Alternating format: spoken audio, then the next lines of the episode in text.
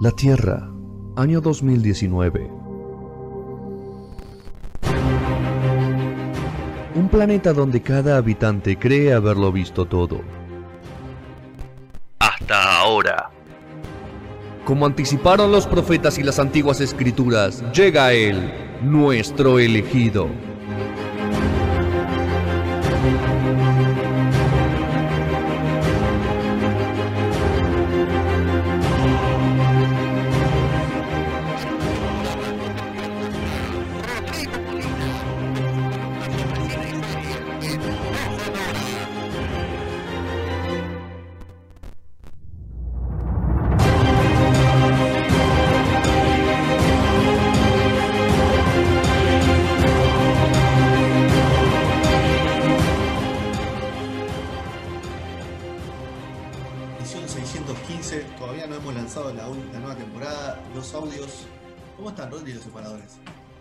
Necesito Bien, está muy bien. eh, están, ¿Están, una- ¿Están encriptados como Telegram? No. Yo creo que cuando los estrenemos ya vamos a tener que cambiar los audios porque decían 2020, la cosa. Ah, cagada, la puta madre. Vamos a hacer un repaso antes de pasar, Rodri. Capaz que hacemos- queremos cambiar algo del texto. Por favor. Que después, después voy, voy a repasar un poco eso para ver que. cortarlo esa parte. Después vemos. Bueno, vamos a hablar un poco de docuseries. ¿Estas docuseries que Netflix lo puso de moda o cómo, qué opinas ¿eh? La verdad que no sé. Yo realmente hace bastante. sí, digamos, eh, Netflix impone un poco de términos, eh, o mejor dicho, eh, populariza un montón de cosas que antes yo no, antes no escuchaba gente que, que miraba este tipo de series. Y, y Netflix hace un par de años lo, lo hizo como más accesible a la gente, más que nada ofreciéndolo. Viste que Pero ¿qué tanto no es que- había? Igual. Había un par. ¿Sí? Había, y sobre todo, había mucho también en, en los canales de cable, eh, en, en Discovery, en Infinito, en, en- Claro. en History, había un montón de docuseries, por decirlo de una forma, con un formato más televisivo. Pasa que la docuserie hoy por hoy que tenemos en Netflix, podríamos decir, es algo más cinematográfico, por decirlo de alguna forma, como que parece más hecho para cine, que no sí. sería el caso, pero es- tiene más esa espectacularidad o esos presupuestos en algún fondo, ¿no? El presupuesto, o sea, el dinero, el budget. La cuestión es que, mm, bueno, Netflix la verdad que tiene una, eh, tiene una muy buena cu- curaduría, podríamos decir, de documentales series, de documentales en series, y eh, lo cierto es que cada vez está, como podríamos decir, más, más en boga todos los documentales que ponen. O sea, eh, es como que sale una noticia y vos tenías hace una o dos semanas el documental en Netflix, ¿viste? por decirlo de una forma. Es como no sabés qué vino primero, si, le- si el Claro, caso es fuente, o el es documental. fuente. Es fuente para retomar casos viejos también, ¿no? Como que se, se- casos que están saliendo de nuevo eh, y, y- y le dan otro foco, o bueno, hay, varios, medios que se quedan sin noticias y empiezan a retomar todos esos casos. Y, bueno, The Last Dance fue para mí fue el claro ejemplo de eso, ¿no? Tal cual, sí, sí, eh, es como que hay una especie de revisionismo histórico en todo lo que es el documental en sí mismo, pero bueno, era como que la gente, podríamos decir, el gran público, está atraído a estas cosas y bueno, lo de Last Dance quizás fue lo, más emblemático en los últimos tiempos y quizás la gente se animó a ver este tipo de historias, este tipo de, formatos por acercarse al deporte, acercarse a una historia que más o menos conoce, a una estrella, pero bueno, a partir de ahí seguramente va a haber gente que se va a animar a ver otro tipo de historias. Y en este caso tenemos dos historias que son eh, muy, muy polémicas porque son casos obviamente eh, policiales, son casos bastante turbinas, turbios, por decirlo de una forma, Macabro ¿Y qué- se diría también, ¿no? Sí, y así, tal cual, y macabros eh, también en algún punto. Eh, vamos a empezar primero con eh, la película, perdón, el docuserie de Jeffrey Epstein, Asquerosamente Rico, una miniserie documental de cuatro capítulos, más o menos duran 50 y casi una hora cada capítulo, que habla de la historia de Jeffrey Epstein. ¿Quién fue Jeffrey Epstein? Para quien no lo conoce, fue un tipo, un financiero, un financista, un tipo con mucha plata que en 2019 eh, lo, están por llevarlo a, a juicio por eh, eh, tráfico y prostitución, sí, más que más que nada prostitución de menores y aparece suicidado, voy a decirlo de esa forma, en la previa al juicio, en la cárcel temporaria que le asignan, ¿no? O sea, antes de ir a juicio, vos no vas al penal directamente, te, estás en un, mientras esperás el juicio, vas a una cárcel. Bueno, la primera noche que se sabe que él va a ir a juicio, que no va a tener fianza, que va a estar durante el proceso, va a estar eh, en la cárcel, en esa cárcel temporaria, amanece, o mejor dicho, anochece suicidado. Y, y no eh, amanece. Bueno, Qué cagada, che. Qué cagada. Bueno, la cuestión es que Jeffrey Einstein es un tipo muy conocido en el ambiente, un tipo muy poderoso, con amigos muy poderosos, entre ellos Donald Trump, entre ellos Bill Clinton. Y El príncipe Carlos. El príncipe, en realidad el príncipe Andrés, Ah, el, ese. el hermano, eh, el hermano, ¿eh? Sí, el hermano. Nombres. Sí, y toda gente con un Turba. pasado, con una, un momento medio... Y Michael Jackson, pero abogado, ¿no? ¿Era? ¿Cómo era? Claro, bueno, también eh, hay alguna conexión ahí en algún punto. Anonymous dijo que había una conexión un poco ahí. Bueno, ¿de qué, qué pasó con este Jeffrey Einstein? Básicamente en los años 80, finales de los 80, se hace muy rico, o sea, gana mucha plata, al punto de eh, comprarse un montón de propiedades, tener una isla y una isla propia en las Islas Vírgenes y también eh, un- una mansión, podríamos decir, en, en Palm Beach, ahí en, Florida. ¿Cómo surge el caso, mejor dicho, cómo son los primeros, eh, los primeros pasos de Jeffrey Einstein en, digamos, en los juzgados, en, digamos, con su trato con la ley? Aparentemente, aunque está ahora probado, tenía una pequeña rutina. Él tenía, le gustaban mucho los masajes y contrataba a menores de edad, chicas menores de edad, para que lo masajeen a cambio de 200 dólares. Y había una especie de, podríamos decir, reclutación piramidal, no, no una estafa piramidal, donde le decían a estas chicas menores que lo, que lo masajeaban, entre otras cosas, porque si podía pasar a mayores, lo hacía pasar a mayores, eh, que traigan otras chicas y que le iban a dar 200 dólares. Esto durante un montón de años, hasta que una chica dijo, che, este tipo Esto no está bien. esto no está bien, este tipo me violó además. Y bueno, ahí salga, empiezan las, investigaciones de esta de este modus operandi que tenía, que había pasado desapercibido por mucho, mucho tiempo. A partir de ahí te cuento toda la historia, él también no solo tenía esta rutina de, de- de masajes diarios con muchas eh, menores, sino que también tenía, era una especie de eh, filántropo, mecenas que si eh, busca, encontraba una chica más o menos linda, le decía, vos querés estudiar, vos que yo te pago los estudios, todo, bla, bla, bla, y digamos que eh, luego las terminaba abusando a todas. Un desprendido era con la plata. Sí, sí, sí, no le importaba gastar plata para tener eso. Era una especie de, también de, generaba con las víctimas, digamos, de estas de abuso, una especie de síndrome de Estocolmo.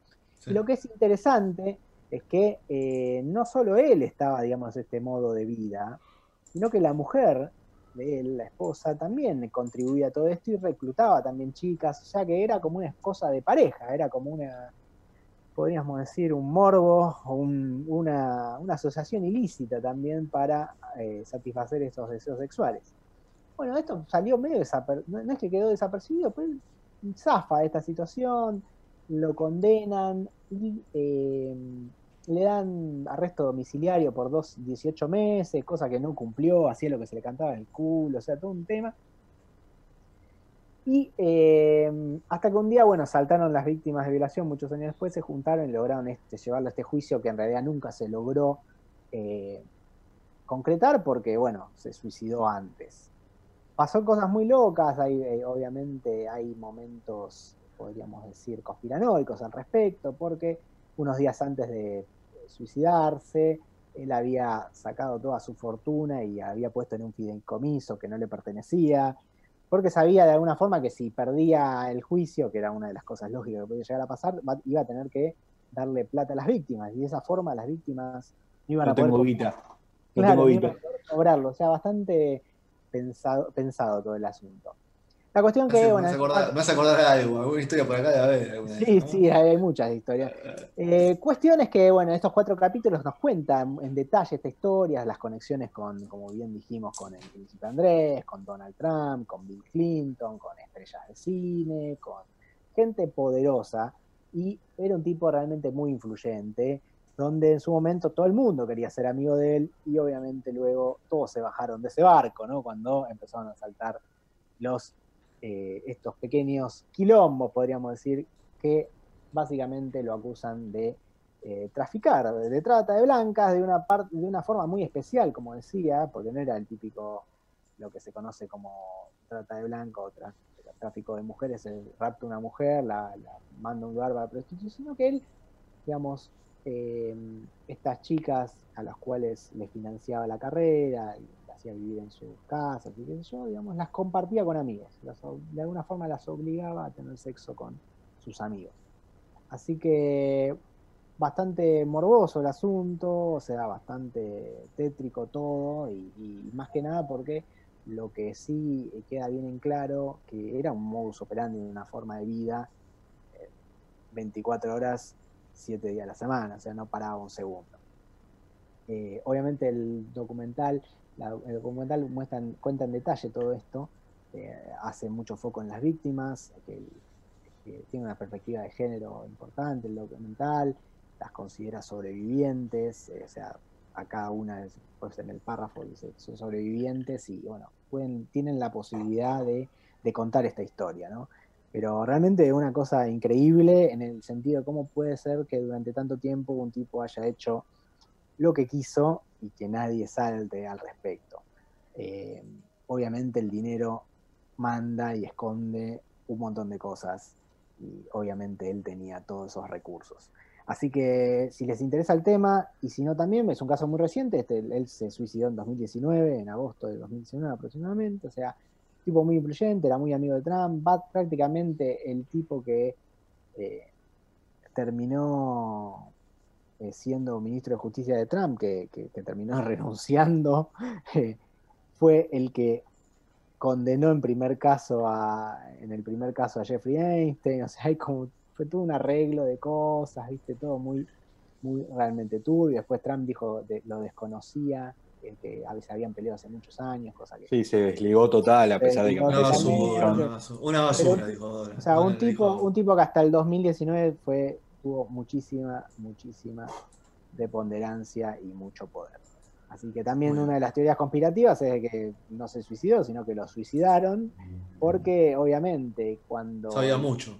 él, claro, cuando arranque, el, el juicio arranque, él iba a poder dar un montón de nombres de gente de que compartían ese estilo de vida. Así que mírenlo, es muy interesante y da un poco el panorama de, esta clase de personas y, cómo el poder también esconde, esconde los pecados de mucha gente y el dinero. Sí, en un, mo- en un momento Anonymous había dicho que hasta Lady D este, se había, o sea, como que estaba enterada de eso y quería empezar a hablar y contar, y por eso la mataron.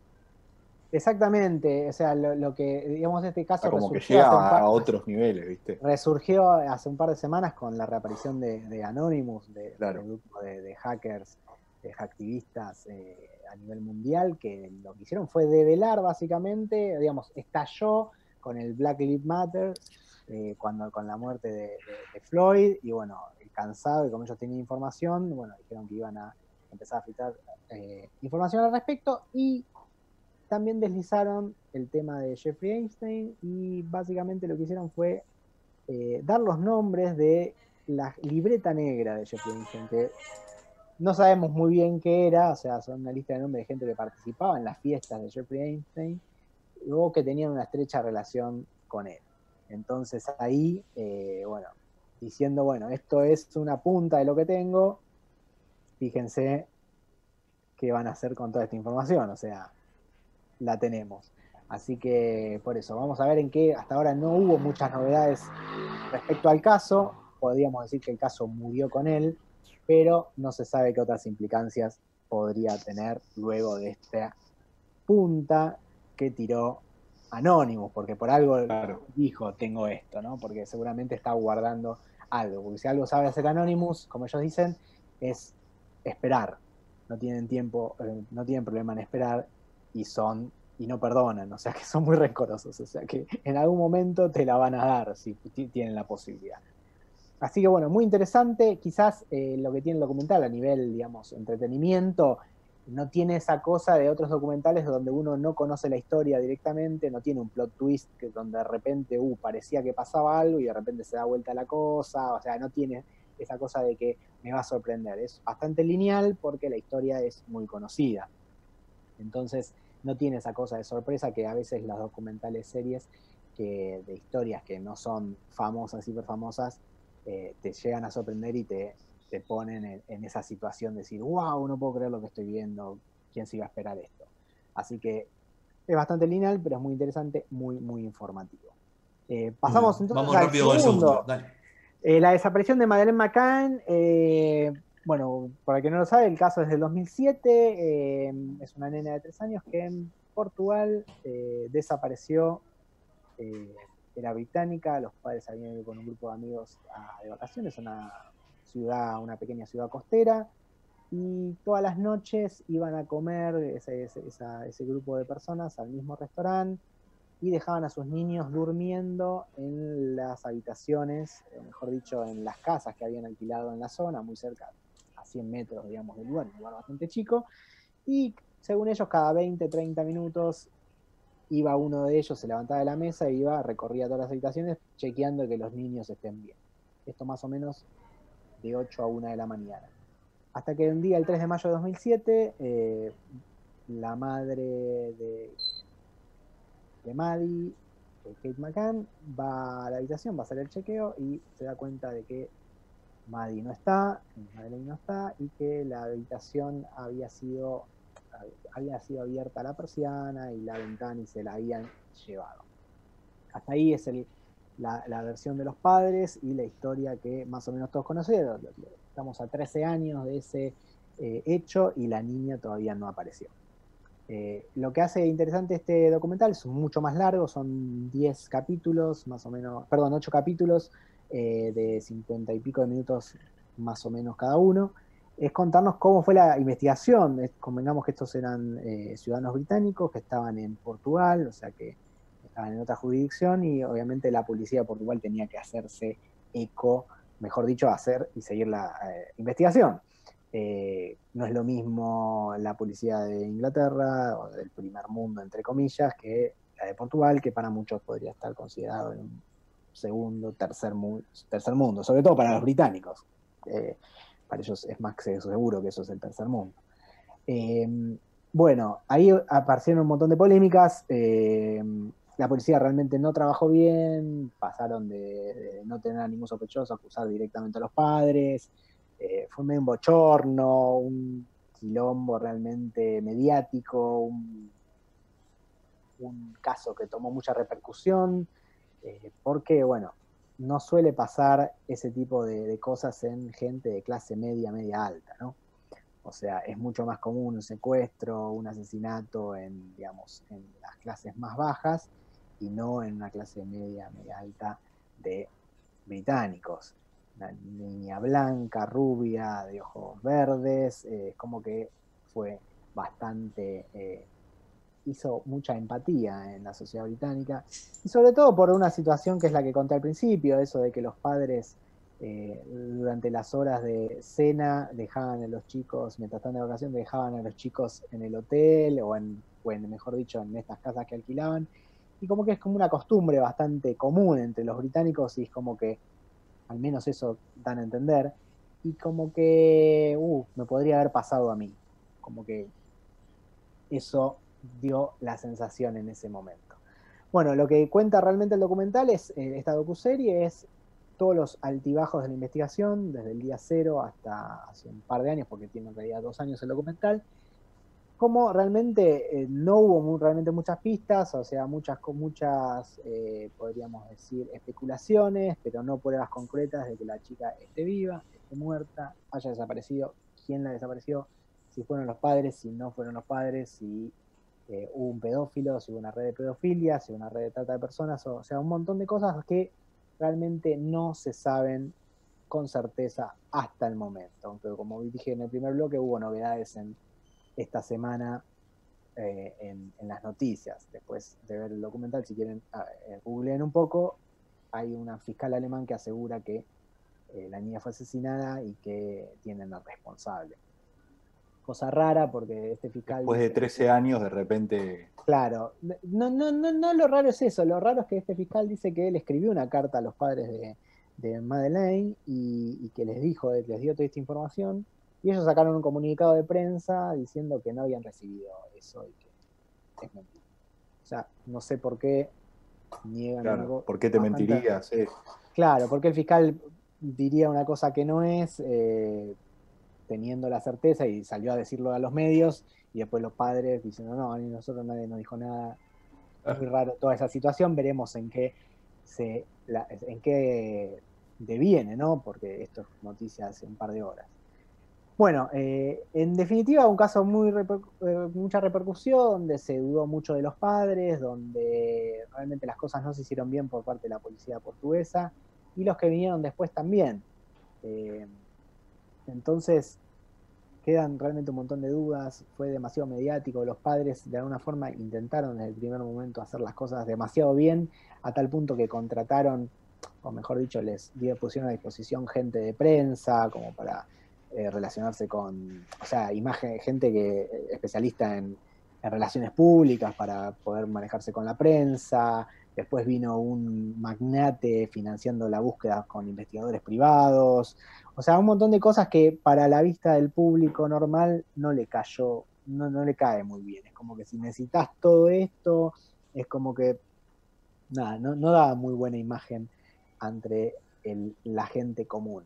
Y en Portugal, por ejemplo, los, básicamente la, gente los condenó de alguna forma antes de haber alguna prueba. De hecho, no hay pruebas de nada que lo que haya. Lo, único que se sabe es que la niña nunca apareció. claro, no hay ningún, Claro, no, no hay, o sea, no hay ninguna prueba de nada, o sea, no hay un... No hay es medio raro eso, ¿no? Tipo, che, no hay una cámara, no hay testigo, no hay una mierda, boludo. No hay nada, no hay nada. Estamos hablando del año 2007 en un lugar también que no es... Eh, eh no es Kenia. No, no, no, pero me refiero que lo que es que no era un lugar grande, es como si pasara, no sé, en un en un resort. Sí, en un resort. Claro, pueblo muy chiquito, ¿viste? Algo muy chico y bueno, evidentemente no estaban acostumbrados a esas cosas, aunque, aunque en el documental nos vamos a enterar de otras situaciones de que de alguna forma podrían haber advertido de esto. Sea, muy polémico todo, eh, está metido, podríamos decir, dentro de los, los carriles de investigación, la pedofilia internacional, el tráfico de personas, otros casos similares, y obviamente el accionar policial, polemiquísimo por donde se lo mire. Así que es muy, muy interesante. ¿Cómo se llama la docuserie, Rodri? Se llama La desaparición de Madeleine McCann. Perfecto. Así que es realmente está muy bueno. Y lo que tiene interesante, que hacer algo tan polémico y que no tiene una resolución, es que te, te muestra todas las voces. Desde los excepto a los padres que, digamos, no accedieron a dar testimonios, pero obviamente son gran parte del documental porque ellos dieron un montón de entrevistas, entonces en entrevistas está, están los investigadores, el, magnate que, financió la búsqueda, el, jefe de policía de Portugal, los detectives privados, o sea, están, todos, están todas las voces de alguna forma representadas y eso está bueno porque todos te dan su visión de los hechos que en su gran mayoría medio que no concuerdan.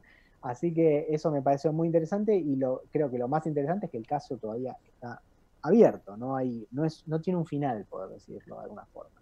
Es un, una hoja en blanco. Así que a mí me gustó muchísimo, fueron, si bien al principio puede ser un poco, eh, no sé si aburrido, pero viste, te va llevando, es, o sea, como todo, hasta entrar en la cadencia del relato, digamos, de lo que quieren los, realizadores, puede que eh, te cueste un poco esa parte, pero luego creo que va fluyendo y se hace muy, muy, muy interesante. Como dije, está Netflix, eh, repito, son ocho capítulos, y dije en un momento diez, me confundí, son ocho, y dura más o menos cincuenta y pico de minutos cada uno. Eh, lo recomiendo y como saben, se supone que en estas semanas va a haber novedades respecto al caso, así que está bueno si a la gente que le gusta estar al día con ciertas cosas, que lo vean, porque después va a ser tarde para opinar y decir pavadas en Twitter, ¿no? Así que aprovechenlo. Aprovechenlo. Apúrense, viejo. Bueno, Apúrense. ah,